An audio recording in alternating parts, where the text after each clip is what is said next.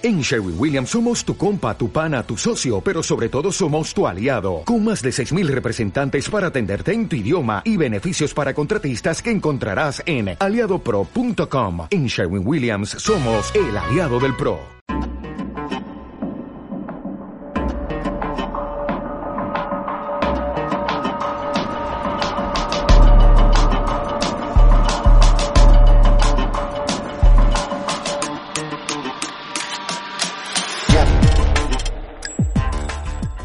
Bienvenidos y bienvenidas a una nueva edición de Algeser, un podcast del intérprete digital. Mi nombre es Diego Haddad y en esta nueva temporada tengo el placer de anunciarles una nueva incorporación a este proyecto. Desde la ciudad de Rosario, Santa Fe, Morena Sayone, quien es periodista, investigadora y estudiante de Relaciones Internacionales, nos acompañará a partir de esta nueva temporada donde juntos analizaremos todo acerca de la actualidad del mundo musulmán árabe. Además, Sabrina Rox, periodista y estudiante de ciencia política, estará detrás de los micrófonos ayudándonos en la producción de cada episodio. Ahora sí, ya realizada esta pequeña presentación del equipo de Algeser, me gustaría saludar a Morena. Hola Morena, ¿cómo estás?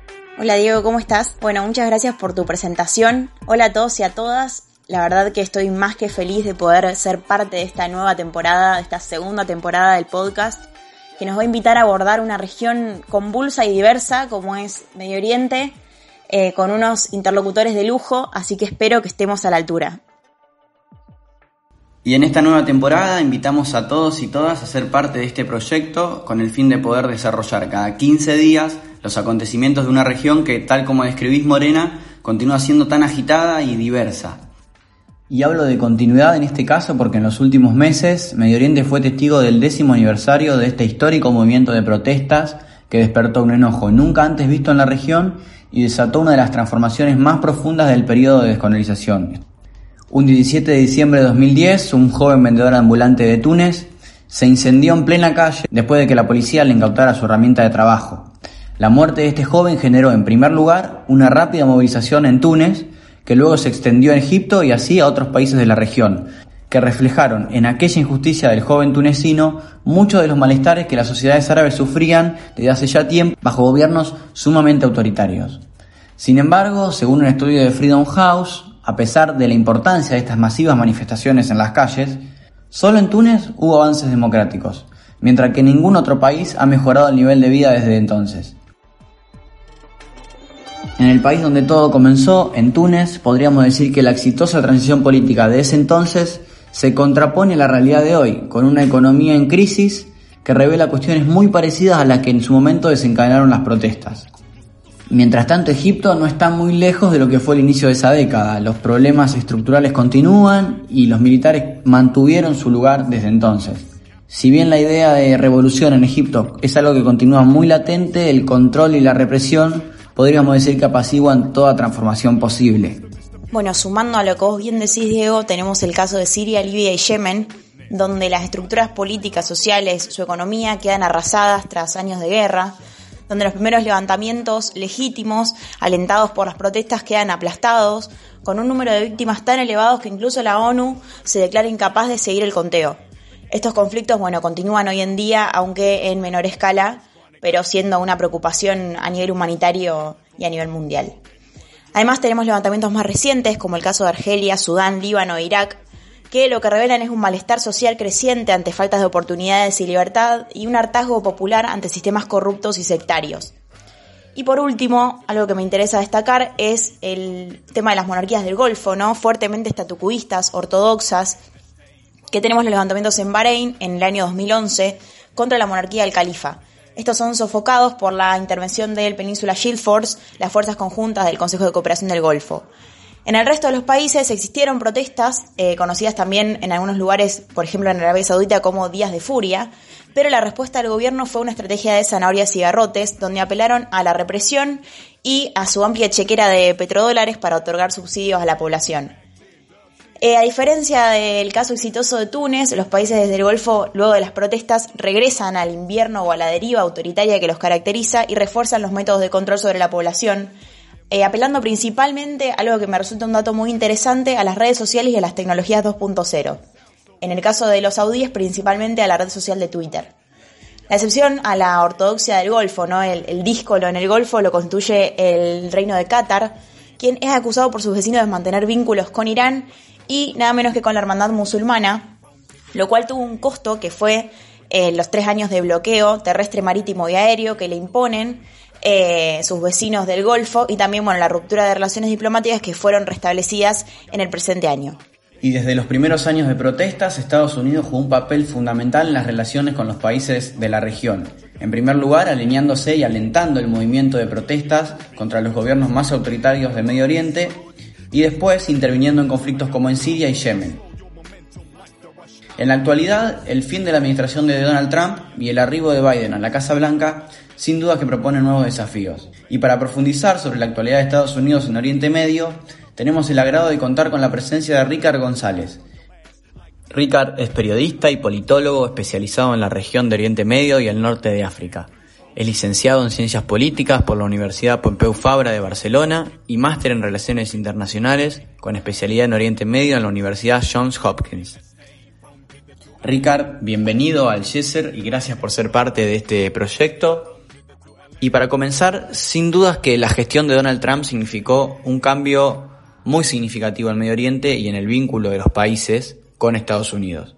Desde la salida del acuerdo nuclear, por ejemplo, con Irán por parte de los Estados Unidos en su política de máxima presión, el apoyo de Trump a Mohammed bin Salman, por ejemplo, en Arabia Saudí, el traslado de la embajada norteamericana de Tel Aviv a Jerusalén, también el plan de paz propuesto como una solución al conflicto entre Israel y Palestina, hasta llegar a los acuerdos de normalización entre Israel y los países del Golfo. Ahora, ¿cuál es el panorama que encuentra Biden en la región a tan solo dos meses de llegar a la Casa Blanca? Yo diría que el panorama que se encuentra Biden en Oriente Medio es, eh, por un lado, en algunos sitios estancamiento, por ejemplo, estancamiento en la guerra de Siria, estancamiento en la guerra de Yemen, estancamiento también en el conflicto en Palestina, ¿no? Y luego, en otros eh, escenarios, lo que se encuentra Biden es un cierto realineamiento eh, de, la región. Eh, por ejemplo, hemos visto el, el, fin del bloqueo a, Qatar, ¿no? y, esto hace que algunas eh, piezas en el, en el Golfo Pérsico del tablero geoestratégico estén virando sus, sus posiciones, ¿no? En, en Libia en los últimos días ha habido el mayor progreso de los últimos cinco años hacia una solución negociada en el conflicto. Por lo tanto, yo creo que hay algunos escenarios donde eh, se están moviendo algunas cosas dentro del Oriente Medio, mientras que hay otros que están estancados. Bueno, justamente es este punto ¿no? de los conflictos estancados el que me interesa un poco indagar, puntualmente siendo que Biden criticó en varias oportunidades la decisión de Trump de abandonar el pacto nuclear con Irán y que esta nueva gestión tiene interés en reanimar el acuerdo para frenar las aspiraciones nucleares, por supuesto, de Teherán, pero, sin embargo, eh, a semanas de llegar al poder, Biden ordena un ataque con misiles a milicias pro-iraníes en Siria, dando ya su primer paso, por así decirlo, en la región. Entonces mi pregunta sería, ¿qué significa este ataque en relación a la política que ellos persiguen en Irán? Y si va a continuar efectivamente esta política de máxima presión que comenzó justamente con la administración de Trump. Yo creo que el ataque a Siria es una forma de marcar unas líneas rojas a Irán, ¿no? Que, quizás eh, pues lo puso a prueba eh, en, sus, primeras semanas en la Casa Blanca con ese ataque a las tropas estadounidenses en una base de Irak, ¿no? Por lo tanto, le marca una línea roja, pero yo creo que eso no significa que no haya una voluntad de intentar buscar alguna forma de acuerdo con Irán, sobre todo en el, en el tema nuclear, de su programa nuclear, y que, bueno, se podría quizás también extender a otros asuntos de la región, ¿no? ¿Hay un posible retorno, por así decirlo, de Biden sobre los pasos de Obama respecto al acuerdo nuclear? Digo, teniendo en cuenta la profundización de las tensiones eh, después del asesinato de Qasem Soleimani.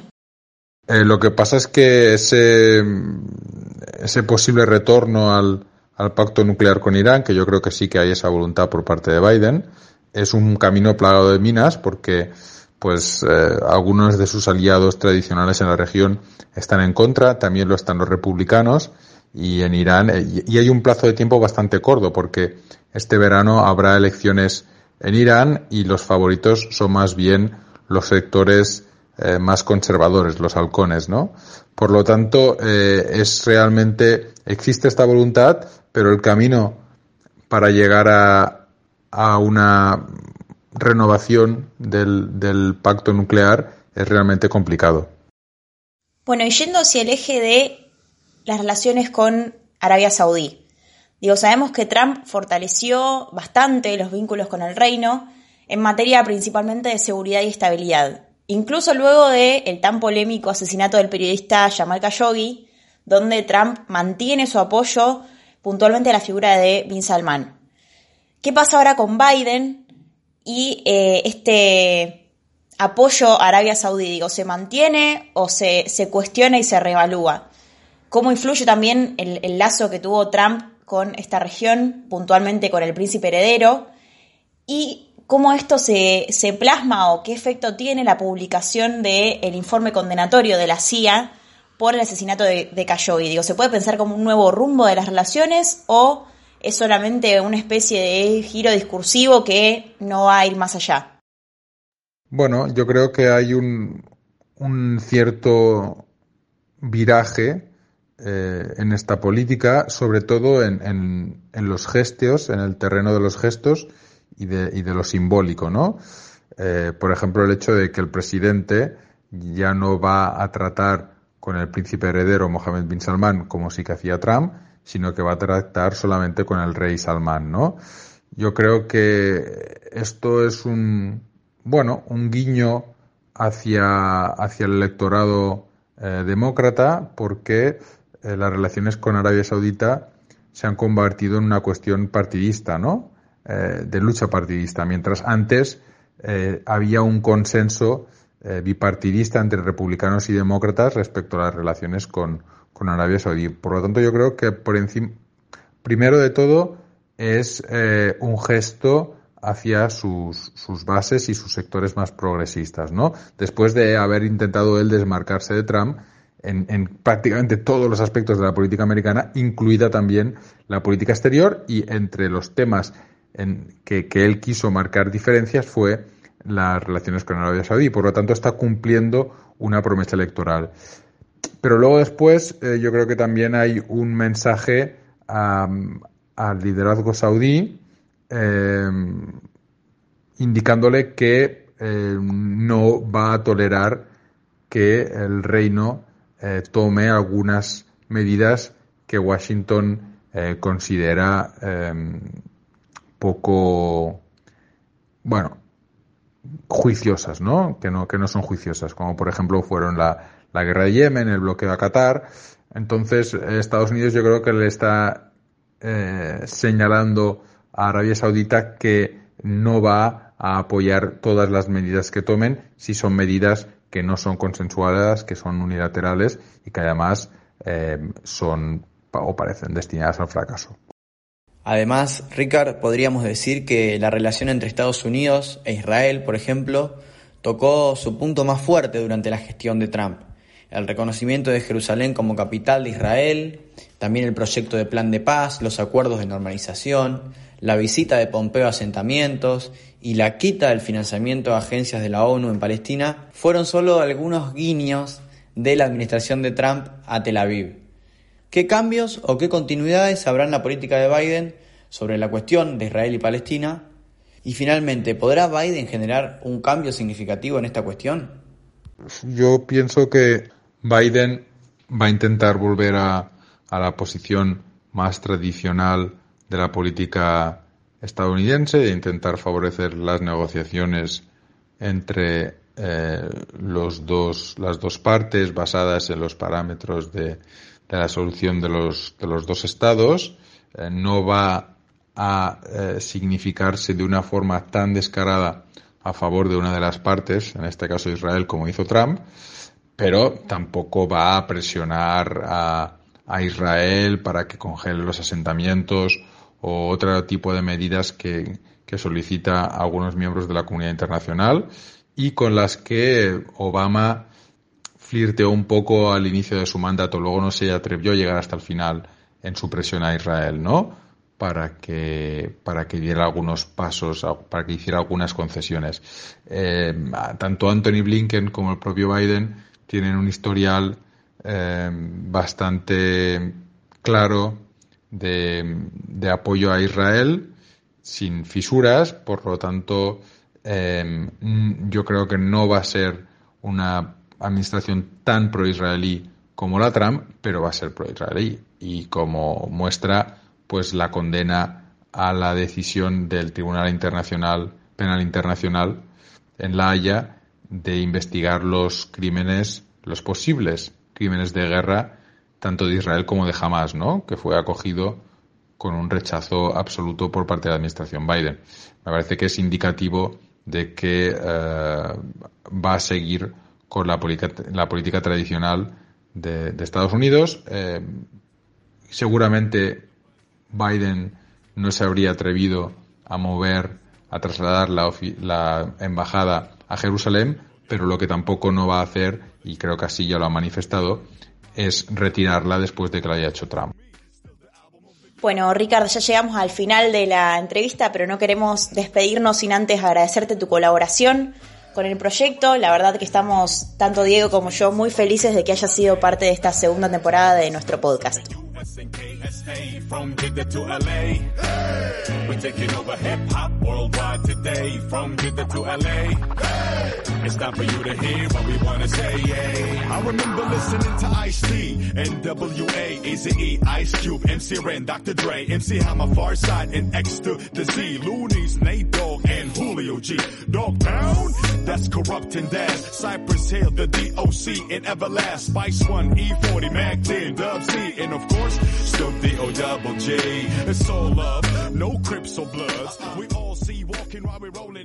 Para profundizar acerca de los factores que intervienen en la región, el entrevistado nos recomendó un libro llamado The New Arab Wars, Uprisings and Anarchy in the Middle East de Mark Lynch. Para los que se quedaron con ganas de conocer un poco más sobre la perspectiva de Ricard sobre Medio Oriente y Norte de África, les recomendamos su libro El ascenso de los hermanos musulmanes.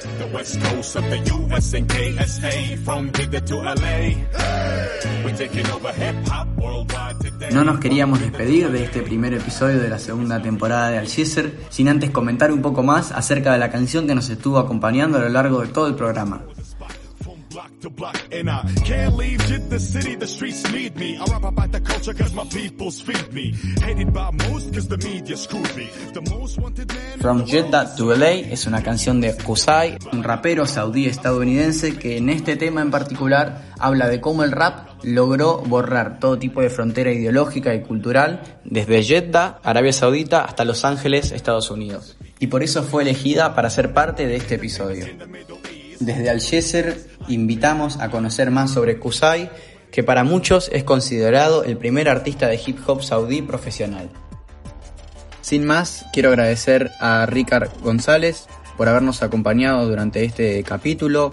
Por supuesto a Morena, muchísimas gracias. Muchas gracias Diego y Ricard. Y bueno, nos encontramos próximamente en otro episodio de nuestro podcast. Y también extender el agradecimiento a Sabrina Rux, quien está detrás de los micrófonos ayudándonos en la producción. Así termina el primer episodio de Algeser, un podcast del intérprete digital. Muchísimas gracias y hasta dentro de 15 días.